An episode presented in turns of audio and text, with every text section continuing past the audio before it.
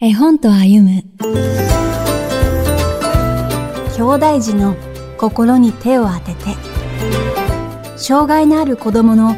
兄弟姉妹を指す兄弟児をテーマにした絵本があります。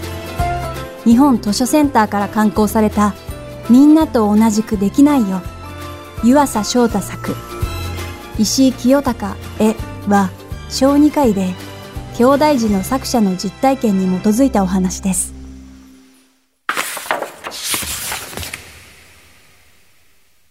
小学生の僕は弟が好きなのに、一緒にいると心がぐちゃぐちゃになります。こんな風に思う僕はダメな子？と、弟を見ていると僕は悲しくなるし、ちょっと恥ずかしくもなります。うちの人は弟のことばかりに目を向けるので、僕は一人ぼっちの気持ちになるのです。ある日、弟は友達に追いかけられ、ジャングルジムに逃げ込みます。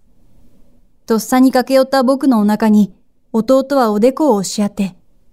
お兄ちゃん、みんなと同じくできないよ、と泣きました。その夜、僕は弟のことを全然知らなかったこと、分かってやれなかったことを悔やみます。弟の姿に目を凝らし、弟の心に手を当てると、これまで気づかなかった弟の言葉や動きの意味や、知らなかった弟の姿に気づいたのです。心はぐちゃぐちゃのままだけど、弟にこう語りかけるのです。同じじゃなくていいんだよ。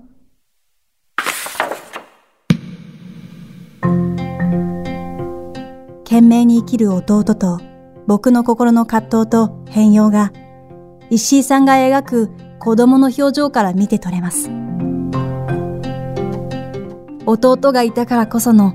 僕の心の成長は嬉しいことです。しかし、それらを兄弟児や家族だけの問題として留めておいて良いのでしょうか昨今問題となっているヤングケアラーの現状も同様です。弟に向けた僕の眼差しのように、私たちも兄弟児やその家族、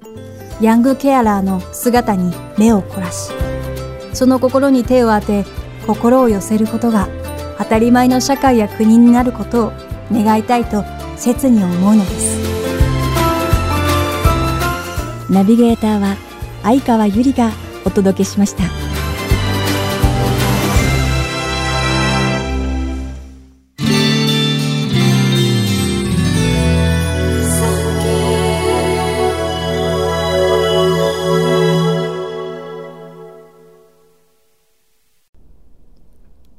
産経新聞社がお届けする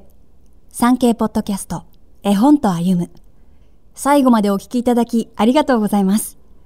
番組をフォローすると最新エピソードが自動でダウンロードされるので歩きながら家事をしながら作業の途中でも楽しめます。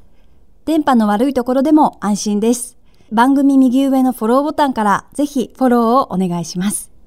また、Apple Podcast では評価とレビューの入力ができます。ぜひ皆様のご感想をお聞かせください。